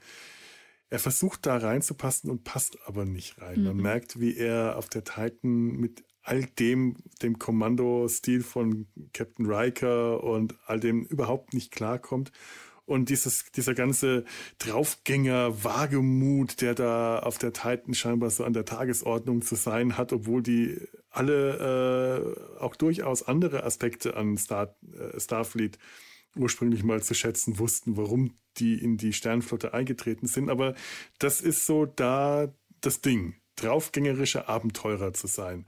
Mhm. Und er kommt da überhaupt nicht richtig an. Das ist alles zu viel für ihn. Das entspricht überhaupt nicht seinem Ding. Aber interessanterweise sein Klon, der mhm. passt dann da wieder hervorragend rein. Ja, ja. Und das finde ich auch interessant, dass er, ja. Ja, die hm? Transporterklone, die scheinen immer alles ja. so, einen kleinen, bösen, draufgängerischen Touch zu haben. Also vielleicht ist das irgendwie so eine Nebenwirkung vom Transportklonen. Äh, hier Riker 2 hatte das ja auch. Mhm. Der ist ja dann sogar zum Marquis übergewechselt. Ja, ja oder Kirk 2 hatte das ja auch Kirk schon 2 ja auch. vorgemacht. Ja, ja naja, ich würde das nicht so sehr vergleichen, ja. weil bei Kirk war es ja wirklich eine Aufspaltung der Persönlichkeit in eine ja, weiche stimmt. Seite und in eine harte Seite, also hart, brutal, ähm, impulsiv, aggressiv und dann eine labilere, weiche Seite. Und es kam mir raus, dass beide nicht überleben können. Ne? Man mhm. muss sie wieder zusammenführen. Und jetzt bei Riker und auch bei Brad haben wir tatsächlich eine Verdopplung, ne? also keine Spaltung. Aber er weiß, bei aber dieser Effekt, gut und böse, das aufzuspalten, da auch ein kleines bisschen vorhanden. so, was bei, bei ja. Kirk vielleicht krasser geschehen ist, ist bei denen vielleicht einfach nur weniger äh, starken Ja, bei geschehen. Thomas Riker sehe ich ehrlich gesagt eher wirklich so eine sehr tragische Figur. Ne? Der war viele, viele Jahre ganz alleine. Ja kommt zurück ins Leben und muss feststellen, dass er das schon gelebt hat, offenbar, ne? aber er war ja, nicht dabei. Stimmt. Und das war eine sehr undankbare Situation, in die er da gekommen ist. Und da hätte er bestimmt noch sehr viel mehr Unterstützung mhm. ähm, bekommen müssen und nicht einfach so für sich dann damit ja. von dannen ziehen. Aber trotzdem, ich finde, da ist schon was dran, dass er von der Erzählweise, die Hintergründe können, mögen ganz unterschiedlich sein mhm. und die Details, aber es scheint so ein Erzähltrope zu sein, dass äh, Transporter-Klone tatsächlich alles so ein bisschen in die äh, in die, in die düstere Seite abschwenken aus äh, verschiedenen Gründen, aber da, da ist so ein bisschen ein Muster tatsächlich schon erkennbar. Also muss man vielleicht nicht überbewerten und äh, aber es ist schon was da. Und die Beziehung von äh, Brad zu William, äh, das ist, ist ja auch eine ganz spezielle. Das ist eine Rivalität und als William dann stirbt und Brad, also vermeintlich stirbt mhm. und Brad die Nachricht bekommt, erschüttert ihn das unglaublich stark. Ja. Es ist mir, es ist aber nicht so richtig klar, ob er erschüttert ist, wie, äh, wie wenn er denn den Tod eines Bruders äh, mitgeteilt bekommen hätte oder ob ich glaube, er, so mit seiner eigenen Sterblichkeit konfrontiert ja. zu sein in diesem Moment. Ich glaube, das hat ihn besonders ja. erschüttert ja. dass ja auch ihm sowas zustoßen könnte. Oder Und dass er derjenige hätte sein können. Ja. ja. genau. Es, äh, es, es, war ja auch so, dass der, der vermeintliche Tod von William äh, ein, ein Zufall war, ein Unfall. Es ist Gas ausgetreten und er ist in, im Tod gestorben, so kriegt das äh, Brad zumindest. Äh, Schlaf, ne? Mhm. Im Schlaf, genau. Mhm. So kriegt das Brad gesagt. Und diese Bedeutungslosigkeit dieses, dieses Lebens, das so kurz eigentlich nur war, und äh, dieser Tod, dieser bedeutungslose Tod, das, das macht ihn total fertig. Und natürlich ist das viel stärker, dass da sein Klon, sein Zwilling stirbt. Das ist also, ähm, also das sind ja auf gewisse Weise Zwillingsbrüder. Äh, wenn, wenn man das so sehen will. Äh, und ja. das, das nimmt den natürlich äh, unglaublich mit. Ich bin mal sehr gespannt, was da noch bei rauskommt, wenn der, der, wenn William wieder, wieder auftaucht. Der wird irgendwann mhm. wieder auftauchen. Das, das, ne, ja. das werden die sich nicht nehmen, den wieder einzuführen. Ich bin da sehr gespannt, weil das ist eine, tatsächlich eine Beziehung von Bäumler zu sich selbst, die äh, zu seinem bösen Zwilling, wie man es mal so äh, krass ausdrücken will, da steckt noch viel Potenzial drin. Das ist noch überhaupt nicht auserzählt. Hm. Ja, wäre auch mal interessant, ja. überhaupt so eine Beziehung auch mal zu haben. Also zum Beispiel Riker und Riker 2, die hatten ja überhaupt keine Beziehung mehr miteinander. Ja. Sie haben sich dann da getrennt und ähm, jeder hat dann seine, sein, seine Karriere gemacht. Der eine eben eine Sternflotte, der andere bei Marquis. Und das ist eben, ja, die beiden, die könnten wieder aufeinander stoßen, Bäumler und Bäumler 2. Vielleicht ganz interessant, wie sich das dann entwickelt ob die sich ähnlich sind oder ob die sich von der, vom, von der Art her dann doch unterscheiden. Weil eigentlich sind sie ja die gleiche Person im Grunde genommen. Mhm. Ich finde, Bäumler ist überhaupt, er, er will ja immer dieser Superheld sein und irgendwie ähm, heldenhaftes tun. Er, um mal ganz kurz davon wegzukommen von dem, von dem, von seinem Klon.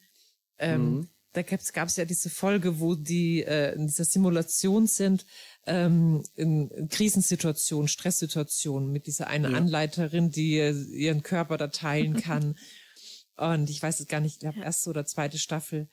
Und da war er wirklich absolut herausragend im Vergleich zu allen anderen. Zweite er wurde in diese, er war in dieser Simulation, wo er dann in dem Borg-Kubus Kinder gerettet hat und war da absolut heldenhaft und hat wirklich bis zum Schluss die Simulation aufrechterhalten, wo alle anderen schon längst versagt hatten.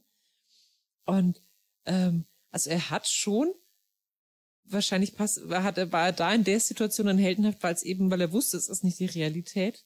Aber in der Realität auf der Titan ist er dann doch diesen ähm, Stresssituationen doch schnell überfordert. Das stimmt, ja. Ja. Ja, komisch, in der Situation, ja. in der Simulation hat er das alles geschafft, was er auf der Titan nicht fertiggebracht hat. In hm. so einer Situation, in so einer äh, Situation zu bestehen, ja.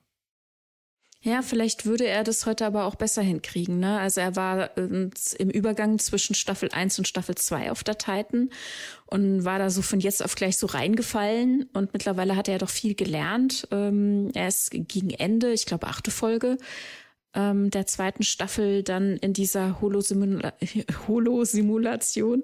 Und klar, es ist nur eine Simulation, aber eigentlich kann er mit Stresssituationen ziemlich gut umgehen. Das hatten wir in der ersten Staffel schon, ne? als da diese Folge mit dem Zeitpuffer war.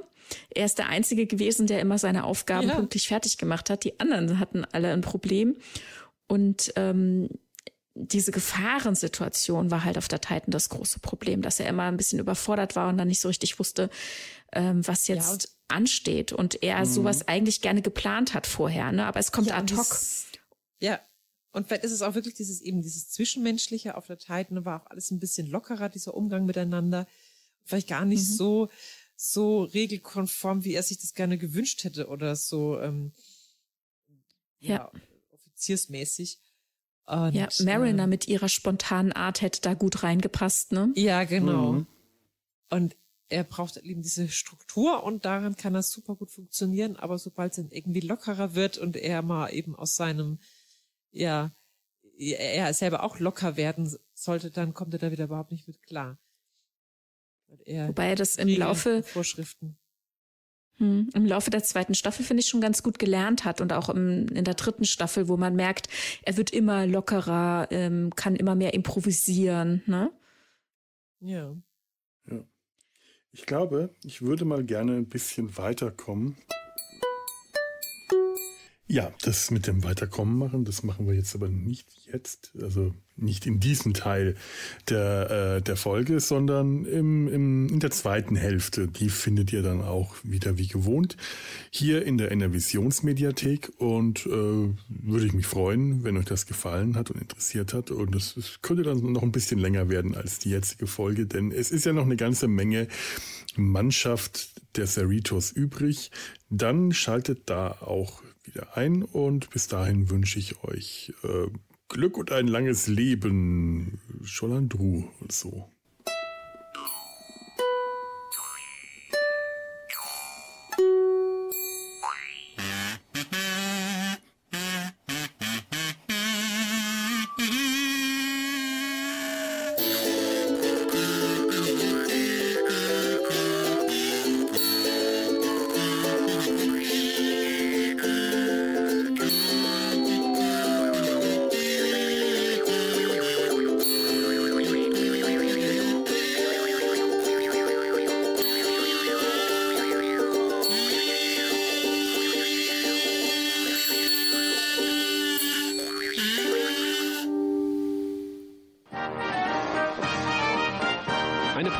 Des Podcast Imperiums.